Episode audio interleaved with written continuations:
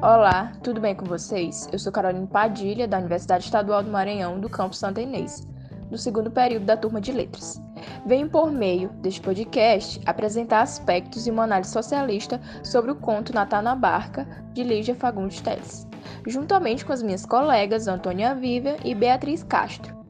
Agora, damos início à apresentação com a acadêmica Beatriz Castro, falando sobre a teoria socialista e fazendo um breve resumo sobre o conto.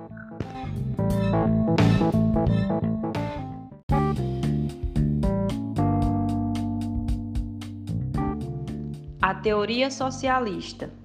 Nada mais importante para chamar atenção sobre uma verdade do que enxergá-la, mas também nada mais perigoso, porque um dia vem a reação indispensável que a relega, injustamente, para a categoria do erro, até que se efetue a operação difícil de chegar a um ponto de vista de um objetivo sem desfigurá-la nem de um lado e nem do outro. É o que se tem ocorrido com os estudos em relação à obra e o seu condicionamento social, que, a cerca da altura do século, passou e chegou a ser vista como uma chave para ser compreendida e depois foi rebaixada como uma falha de visão, e talvez só agora comece a ser proposta os devidos termos. Seria o caso de dizer como há de paradoxo que estamos avaliando o melhor vínculo entre a obra no ambiente após chegar ao termos de conclusão e o análise de estética que precede as considerações de outra ordem. De fato, antes procurava se mostrar o valor e significado de uma obra, e ela exprimia os seus aspectos à realidade, que aspectos que eram constituídos que se tinha apenas o essencial. Depois, chegou-se à oposição oposta, procurando assim mostrar que a matéria de uma obra é secundária e que a sua importância deriva das operações formais opostas em um jogo, conferindo-lhe o que lhe torna independente dos seus condicionamentos, sobretudo sociais, considerando como elemento de compreensão. Hoje sabemos que a integridade da obra não permite adoar em nenhuma dessas visões dissociáveis, ou seja, podemos entender o fundo do texto e o seu contexto e a sua interpretação que a integra. Em tantos pontos de vista, explica os fatos externos, quanto o outro se norteia pela convicção da estrutura e virtualmente independente combina como elementos necessários no processo interpretativo.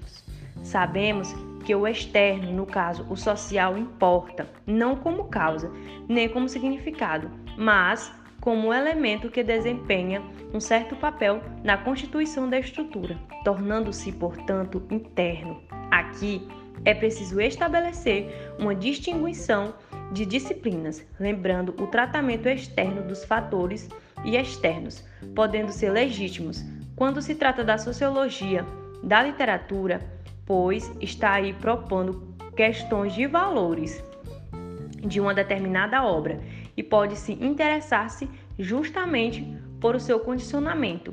O problema deste é diverso e pode ser ilustrado pela questão formulada por Lukács no início da sua carreira intelectual, antes de adotar o marxismo, que levaria a concentrar-se por vezes nos aspectos políticos e econômicos da literatura, distinguindo-se no teatro moderno, que foi estabelecido em 1914, na seguinte alternativa: o elemento histórico-social possui em si o mesmo significado para a estrutura da obra em que é medida, ou seria um elemento sociólogo da forma dramática, apenas possibilitando a realização estética, mas não, mas não determinando a elas. É este efeito como núcleo de problemas, pois estamos no mesmo terreno de crítica literária, somos levados a analisar a intimidade das obras que integram, de fato, os seus valores, a organização interna, de maneira de constituir uma estrutura. Tomando o fato social, procuramos entender e fortalecer a matéria, ou seja, buscar a forma pelo seu ambiente, os costumes, os traços e as ideias é o que vem sendo percebido ou instituído em vários estudiosos contemporâneos, que integram pelos fatos sociais e procuram ver como agendas de estruturas, como equipamentos, como suas matérias registradas pelo trabalho do criador.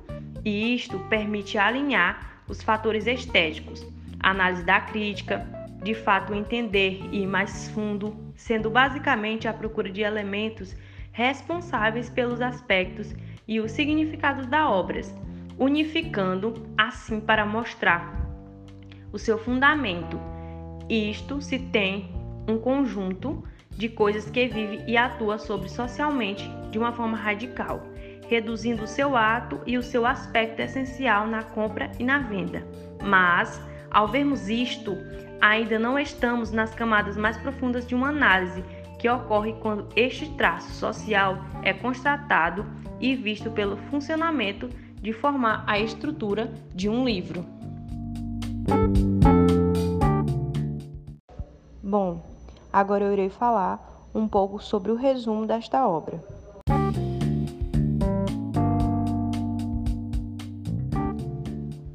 Bom, no conto Natal na Barca, uma mulher pega uma barca para realizar uma travessia, que é feita entre cidades urbanas.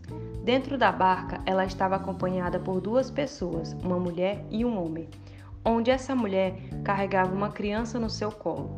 A narradora, sendo essa mulher que estava na barca, traz alguns adjetivos sobre a mulher, sendo essa mulher que se encontrava com roupas ruídas, mas como se velhas, mas bem cuidadas, mas com um jeito antigo, mas com um olhar jovem. Após observar a mulher, ela começa a conversar e logo em seguida se arrepende, pois essa mulher, que carregava seu filho doente, estava pegando a barca para encontrar com o médico em outra cidade. A narradora em seguida questiona se aquele bebê era seu filho caçula e a mulher conta que não, pois já tinha tido um filho mais velho e que ele gostava de brincar de mágico e um dos seus últimos truques foi subir em um local alto e dizer: Vou voar. E se jogou. Com isso, ela conta que perdeu seu primeiro filho. A narradora fica assustada com tanto dramas e situações difíceis que a mulher passou e continua passando, mas continua a perguntar um pouco mais. E a mulher fala sobre seu marido, que a deixou. Ele foi viver com a namorada da época de infância. Essa namorada tinha reaparecido na vida dele e ele chegou até contar para sua mulher: Tive um reencontro com Bina, envelheci bem, ela ficou feia.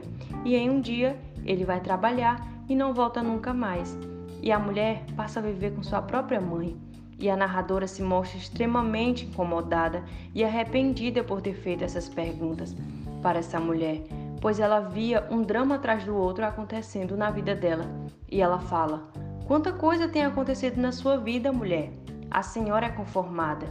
Tenho fé, dona. Deus nunca me abandonou. Repeti vagamente. A senhora não acredita em Deus? Um som débil a minha voz afirmava. Sem saber o porquê, perturbei-me. Agora entendi. Aí estava o segredo daquela segurança, daquela calma. Era a tal fé que removia as montanhas. Esta fé havia sido reforçada quando, após a morte do primogênito, a jovem mãe, então desconsolada, tiveram um sonho em comum, depois de muito chorar e implorar para que seu filho viesse a fazer uma mágica e de aparecer somente mais uma vez. Ela dorme no banco do jardim e sonha com seu filho brincando como o menino Jesus e tem o seu último encontro. Tão almejado. Assim, ela acorda extremamente emocionada e feliz diante da convicção da mãe, em oposição à incerteza narradora. Fica sem saber o que dizer, levanta o chale do olhar à criança, nos braços jovens. Deixe cair o chale novamente e voltei de mim para o rio. O menino estava morto. Esclareci, as mãos a dominar o terror que me sacudiu. Estava morto. A mãe continuava a niná-lo, apertando contra o peito, mas ele estava morto. Após a contratação do falecimento do bebê, a narradora é tomada por uma tremenda angústia perante o horrível eminente, a descoberta da fertilidade pela mãe da criança. Ao final do conto, a narradora descobriu, descobriu o pano que estava acima do bebê e percebeu que ele estava morto. E a narradora fica desesperada, pois a barca estava quase chegando. Ela pensou: essa mulher vai perceber que esse bebê está morto e vai ser mais um drama na vida dela. A narradora demonstra que não iria conseguir ver a mulher passando por aquilo tudo e que precisava ir embora. Até a mulher levantar junto com a narradora, ajuda a pegar as sacolas e fala: Acordou, Dom Minhoco. A narradora sente um alívio, pois percebe que o bebê está acordado, e em seguida a mulher vai embora e deseja à narradora um Feliz Natal.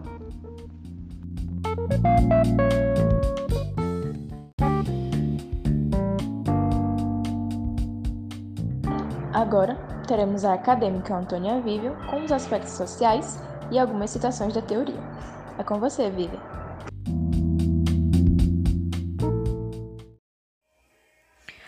Os aspectos sociais do conto, de acordo com Cândido, propor uma teoria sociológica da arte e da literatura, nem mesmo fazer uma contribuição original à sociologia de ambas, mas apenas focalizar aspectos sociais que envolvem a vida artística e literária nos seus diferentes momentos. Em Natal na Barca, a consciência negativa do contexto se revela nas sutilezas do espaço, descritas por uma mulher que atravessava de barco numa noite solitária um percurso longínquo abandonado pelo progresso. Suas sensações de incômodo diante da miséria dos passageiros arremetem a uma introspecção que procura se distanciar do referente à sua volta. Só sei que em redor tudo era silêncio e treva, e me sentia bem naquela solidão. Na embarcação desconfortável, tosca, apenas quatro passageiros. A solidão da protagonista, descrita num ambiente escuro, representa o local, o local da partida. O que em princípio se trata de uma simples travessia. Essa cena de travessia por um território desconhecido assinala uma pista no roteiro do conto, propondo uma narrativa de passagem, de transformação. Na aparente neutralidade do discurso, do discurso dessa protagonista, há um jogo textual que seleciona opções de um universo arcaico esquecido pela modernidade. Por isso, justifica o silêncio e deixa a pista do incômodo causado pelo, pelo seu distanciamento. Nem combinava mesmo com a, a, com a barca, tão sem artifício, a ociosidade de um diálogo. Estávamos sós, e melhor ainda era não fazer nada, não dizer nada, apenas olhar o suco negro que a embarcação ia fazendo no rio.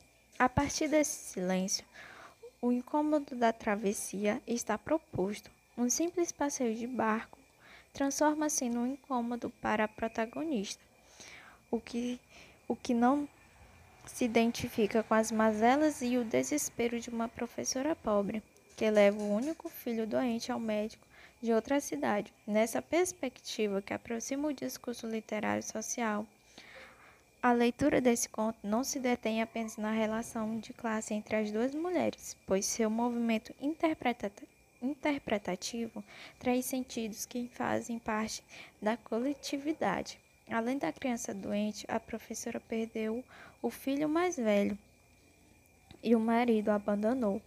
Perdas intensificadas pela protagonista que deixa os acontecimentos particulares para descrever seu incômodo com aquela realidade.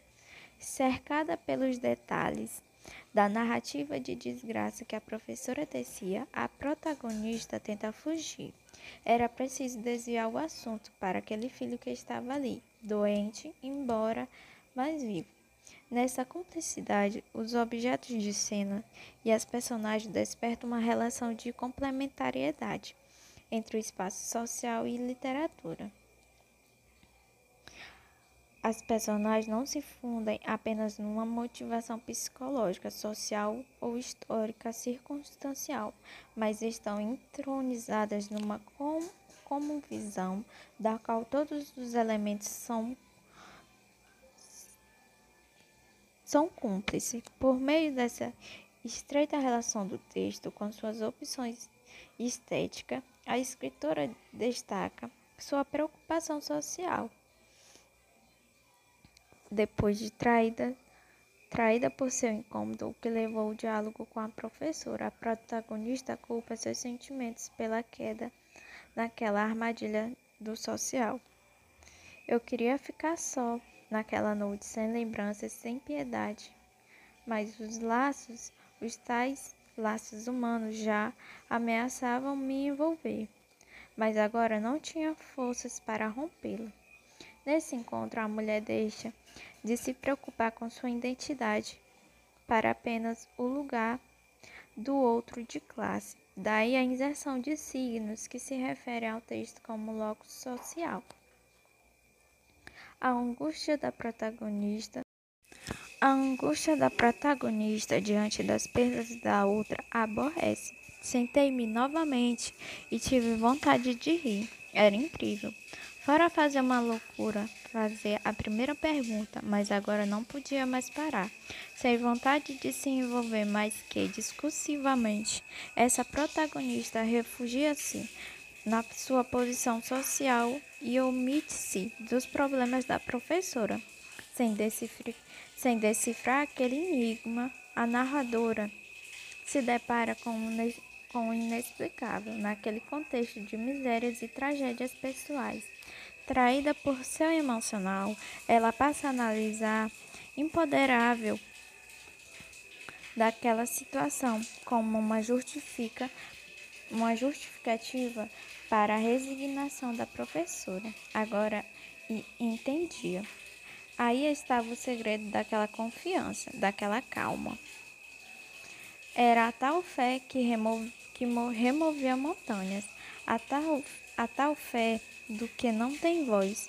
Com essa representação da mulher de classe, Fagundes Teller acrescenta mais ambiguidade ao processo de produção cultural, a usar na representação da mulher o questionamento de sua posição social privilegiada, o enredo, porque o, porque o texto é todo cultural e também um texto social política, e qualificá-lo e qualificá-lo de não social ou político só reforça o ato entre o público e o privado. Não existe não existe que não seja social e histórico. Na verdade, de que tudo é uma última análise político.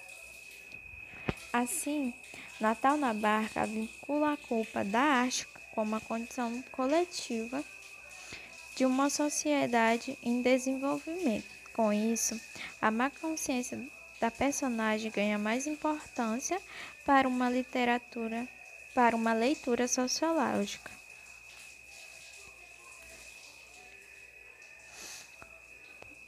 Enfim, para a protagonista, resta fugir o referente inóspito com a má consciência de não poder fazer nada. O impasse vivido por essa personagem traz vestígio da culpa da arte, o qual o escritor não consegue fugir, visto que o final da narrativa deixa a impressão de que sempre tem algo por fazer, para além das linhas escritas. Por isso, a culpa tanto da personagem quanto da escritura da escritora pode ser lida como parte de, da dívida da arte em relação ao social. Todavia, a representação da culpa denuncia a coragem do escritor de enfrentar seus fantasmas.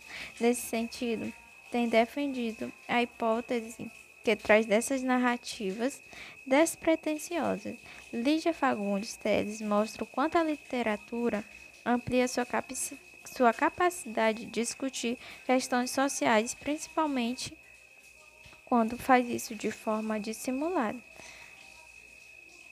E como dizia Cândido, que afirmava que a posição social é um aspecto da estrutura e da sociedade.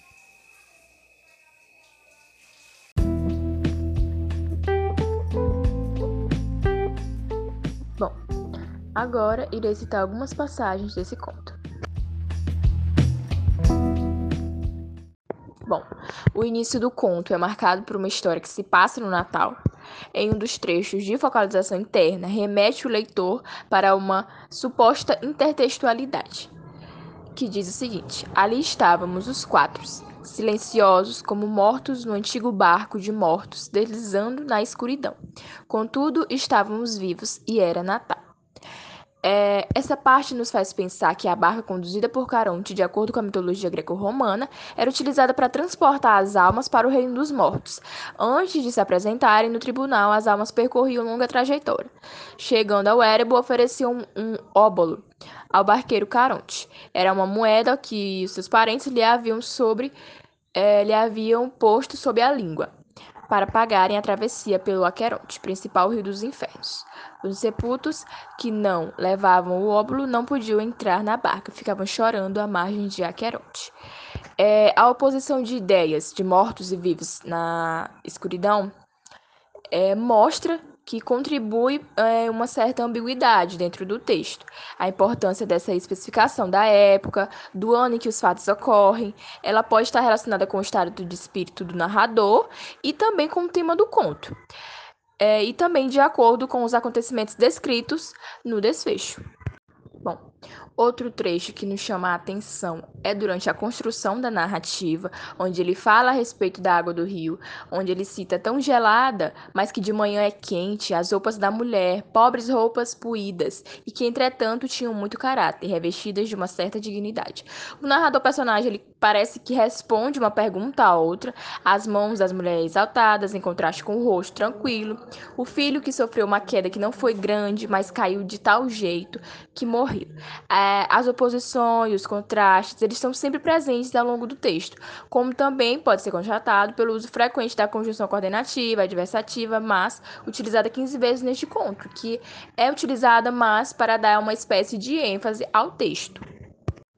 O tema central do conto é a fé a força que a fé verdadeira transmite àqueles que acreditam, como o narrador condiz, Aí estava o segredo daquela confiança, daquela calma. Era a tal fé que removia montanhas. O narrador personagem ele se sente um tanto desconfortável diante da fé que a mulher tem, apesar de ter passado por tantos momentos ruins.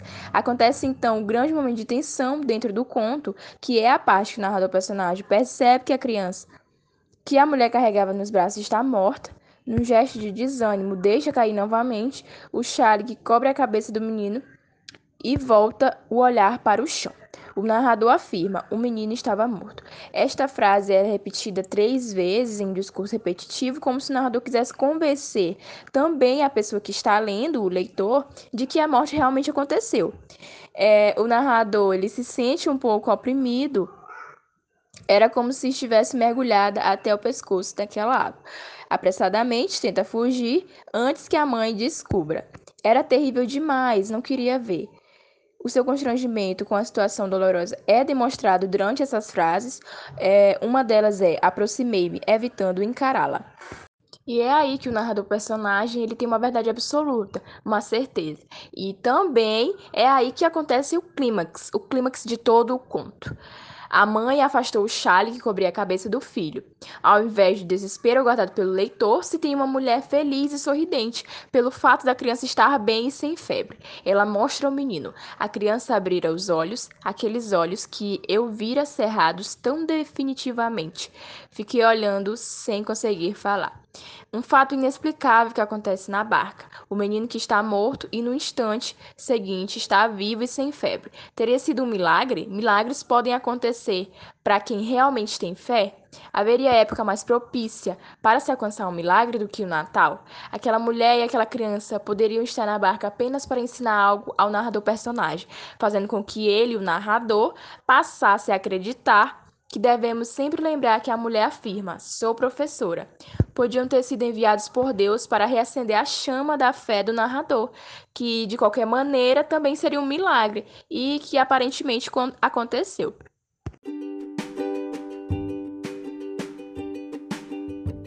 E esse foi o nosso podcast.